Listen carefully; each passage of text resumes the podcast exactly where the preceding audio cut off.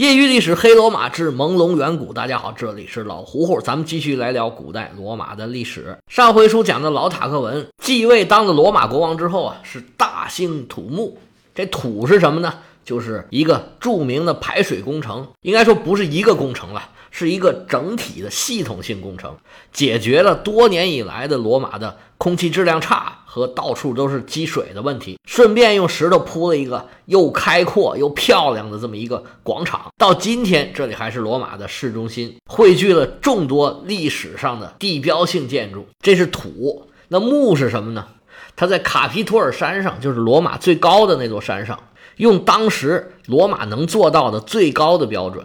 改建了神殿，把原来两个战神给请出去了，请了两位美女神坐在这个朱比特的旁边。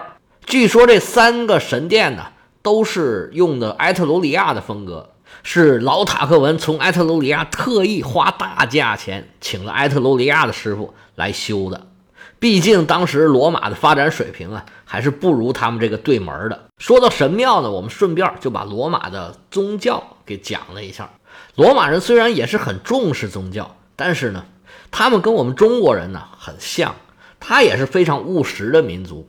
虽然宗教呢在历史上有的时候也会起到很大的作用，但是它它一直都没有影响到整个国家的发展和建设。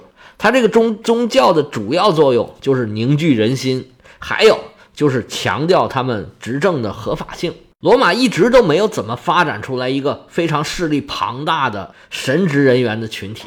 这个呢，有一个很重要的原因，就是因为很多神职人员啊，其实都是元老来兼任的。后期我们很熟悉的一些名字，什么凯撒呀、奥古斯都啊、安东尼啊、庞培啊，这些人啊，实际上他们都是有这个神职的。虽然这些神职呢也很重要，但是呢。始终比不上他的政治前途那么重要，因为对罗马人来说，没有什么比带兵打仗更能获得荣誉的了。而这些神职呢，他之所以热门呢，很大一个原因就是因为他可以比较早的去参选，而通过担任这些神职呢，他可以创造很好的社会影响。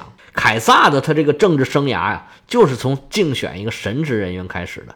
这个后话啊，等我们讲到凯撒的时候，咱们再细讲。在基督教大肆传播之前，罗马的宗教啊，基本就没有怎么影响过政治。不过后来呢，基督教成了罗马的国教，东罗马帝国呀，甚至成了一个政教合一的国家。这个呢，我觉得宗教的它本身的性质啊，跟这个是有关系的。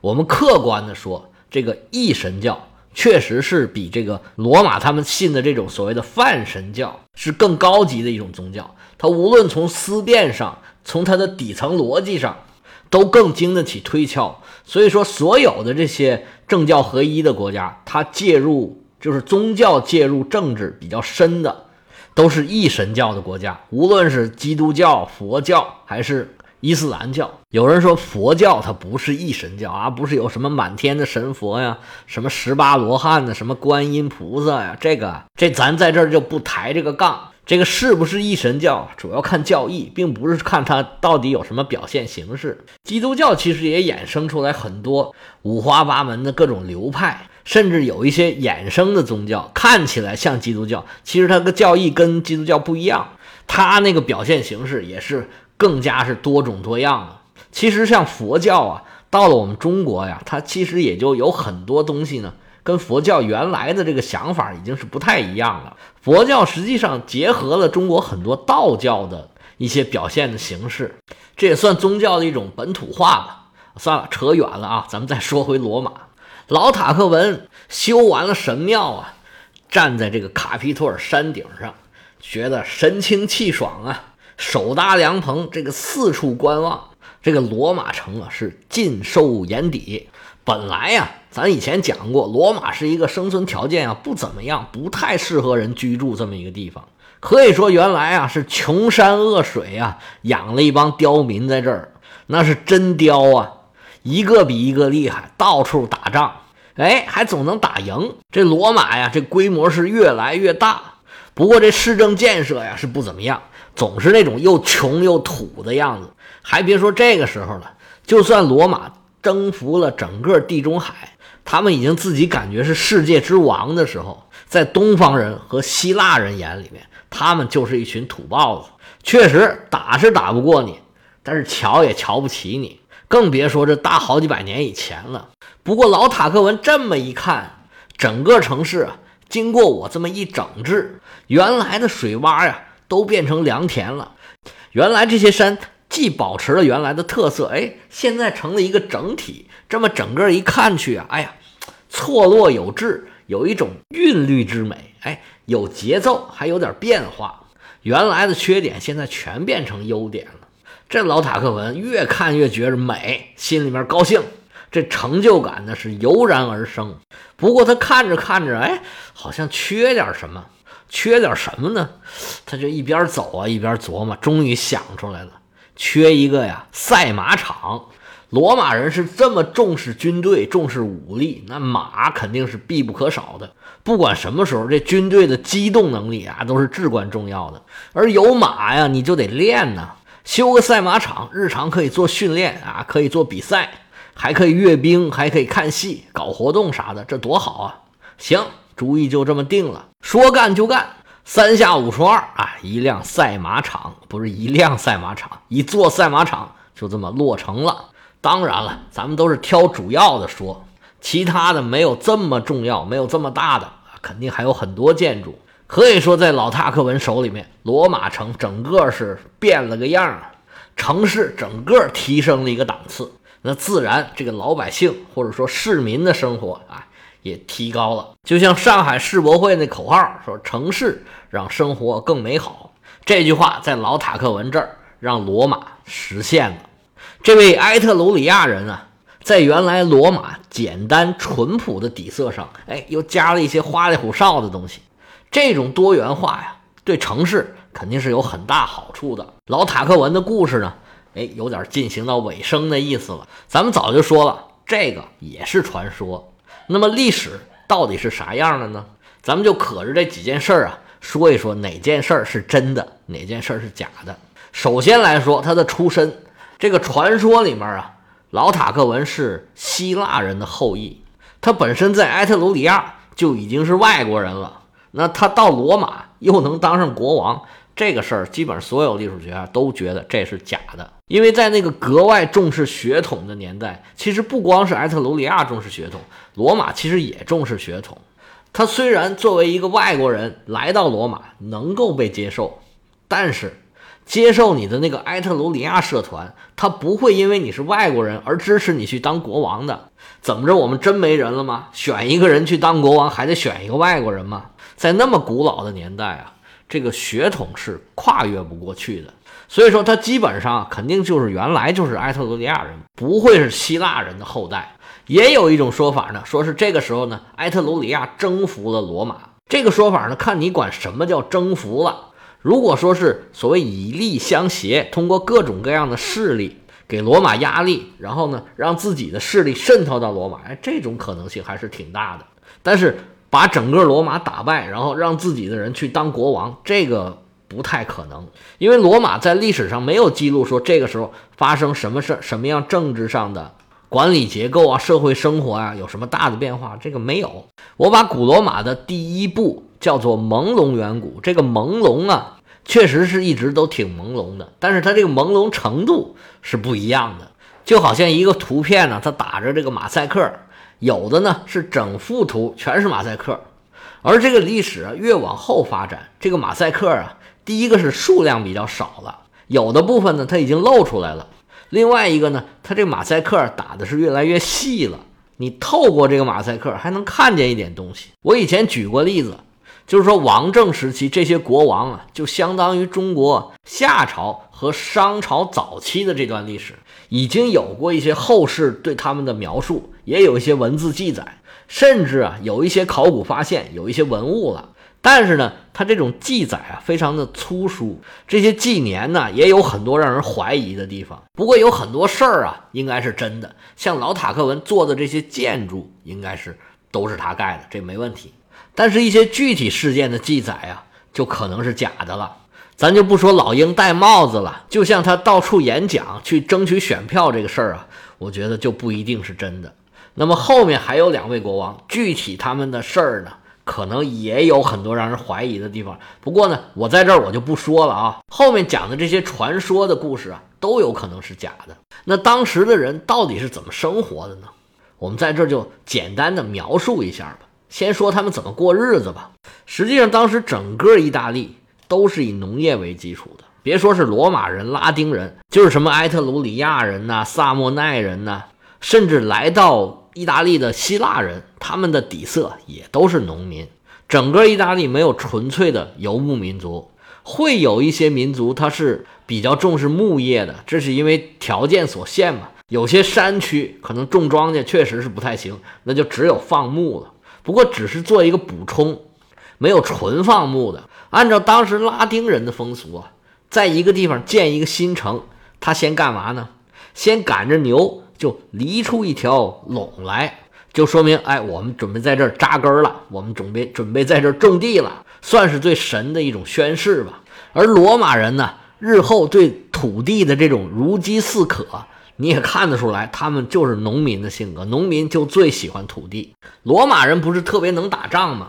他们不管把谁打赢了，要不哎，你就加入我。你作为我罗马人，至于呢，你有什么权利？哎，咱们再说。你的氏族贵族，你可以进入元老院啊，可以把你们的灶也搬到罗马来。你们到罗马当平民也好，你在原来地方种地也好，这是一种处理方法。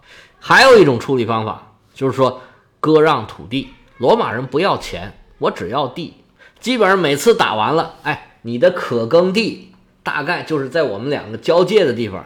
我割了三分之一，过几天就会有罗马人扛着锄头赶着牛，兴高采烈的过来到这儿来种地来了。罗马的历史上啊，打败仗啊不是什么新鲜事儿，经常打败。你继续往下听 啊，时不时的就打败一次，时不时的就打败一次，而且死人啊其实也没少死，有的时候啊甚至都打到罗马鼻子底下了。而且罗马呀也曾经被人攻破过，凯尔特人在公元前三百九十年。就把罗马给攻破了，但是不管罗马打了多少败仗，对于把罗马的土地割让给敌人这件事儿，他从来想都没想过。没有任何一个罗马人愿意把自己的地给别人，这也是罗马人比较坚韧的性格的来源吧。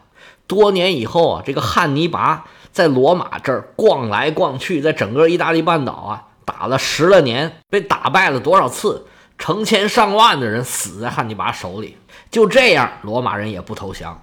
这个不能不说，罗马人对自己脚下这片土地啊有很深的感情。这块土地对他们来说是至关重要的。最开始，罗马人呢应该是公有土地的，不过时间流转啊，慢慢的这个土地就私有化了。至于什么时候这个土地被分给私人的，这个就不好说了。不过土地问题啊，也一直是罗马人的一个核心政治问题。不管是共和时期，还是王政时期，还是到后面的帝国时期，不同的派别对于怎么样处理土地啊，都是争执不休。它决定了一个政治人物的基本政治态度，他到底是向着谁，到底是为谁说话的。这是土地。那么土地上的出产都有什么呢？当时古罗马人主要生产的就是赤小麦，赤小麦搁现在叫红皮儿小麦。那按照它出这个面粉的质量来说呀，它就是质量比较低的小麦。现在一般把小麦分成红皮小麦和白皮小麦。现在我们中国人吃的这些小麦没有红皮小麦了。不过那个时候历史条件所限吧，罗马人的种的就是这个东西。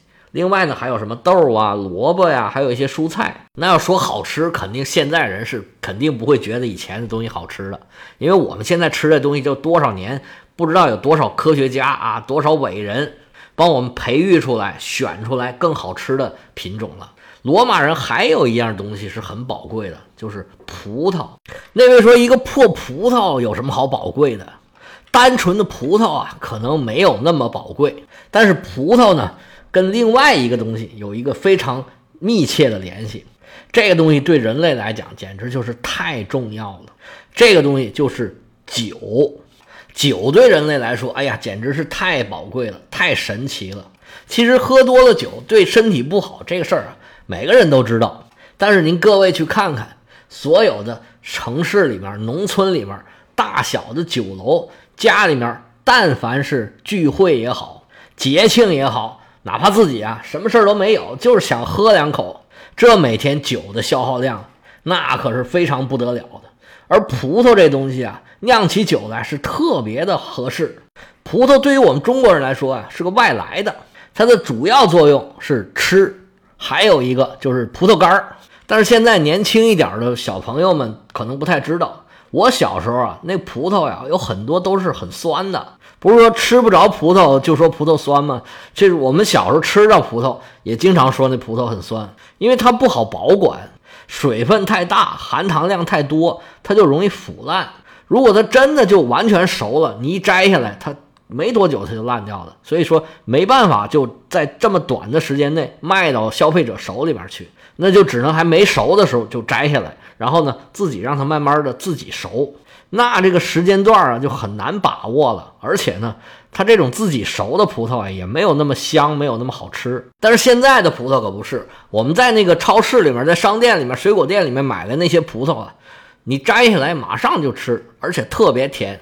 现在我们去买水果呢，一般都分两种，一种叫葡萄，就是什么飓风葡萄啊，什么玫瑰香葡萄啊，还有一些啊，它卖的比较贵。那卖葡萄的人呢，就管这些葡萄呢叫提子。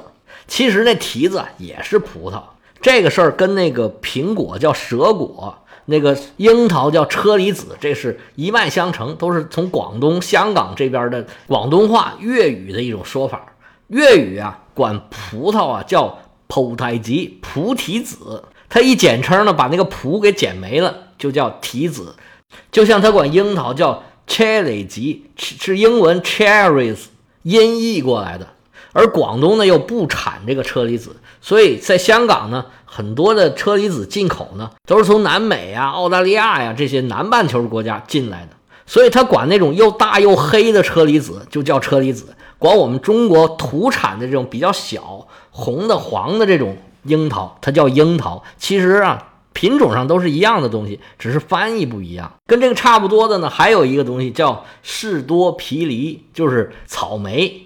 广东啊，原来它也不产草莓，后来现在是有了。像香港进口那些草莓啊，它就叫 strawberry，用广东话翻译就是喜多贝雷，那用普通话一读就是士多啤梨，这个就很有意思。这个草莓变成梨了，这个事儿还好说。最搞笑的就是这个苹果。我刚来广东的时候也很纳闷，看到苹果就说这叫蛇果。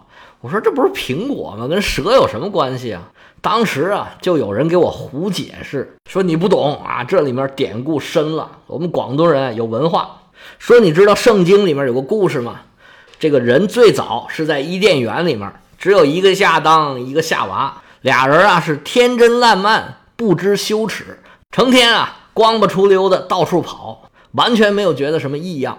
就在伊甸园里过着无忧无虑、无羞无耻的幸福生活。但是有一天呢，这个事情就变了。哎，说有一个美丽的会飞的生物，拿着一个苹果，他诱惑这个夏娃说：“哎，吃一口吧，吃完了呢，你就啥都明白了。”这夏娃呀，没经得起诱惑，就拿着苹果吭哧来了一口。吃完之后，哎呀，他眼前的世界就发生了巨大的变化，他就知道善恶了。知道羞耻了，打这儿以后，哎呀，他就不能给亚当看见他的身体了，就拿各种树叶啊，拿各种藤啊，把衣服都给穿上了。上帝知道之后大发雷霆啊，说谁呀，谁呀，谁这么坏呀？把亚当夏娃赶出伊甸园，而且呢，世世代代惩罚他们。我们人类这个后代都有了原罪了，啊，都是你们亚当夏娃在那个时候犯的罪。人类啊，世世代代得还啊！这是圣经里面的故事。惩罚了亚当夏娃之后，这个拿着苹果这个生物啊，也得罚他。这个生物就是什么呢？就是蛇。那时候还很美呀，还能飞呢。不行，得收拾它，让它呀没有脚，在地下爬，变成现在这个样子。我们广东人为了纪念亚当夏娃和这个苹果的故事。是蛇拿给他的，所以就管这个苹果呀，就叫蛇果。当时我听这故事啊，大为震惊啊，信以为真。实际上，这个苹果到底是为什么叫蛇果呢？我们下回再说。有对西方历史感兴趣的朋友，可以加老胡胡的个人微信：乐奥老喝芜湖喝芜湖 y y l s，老胡胡的全拼，业余历史的简拼。我们明天见。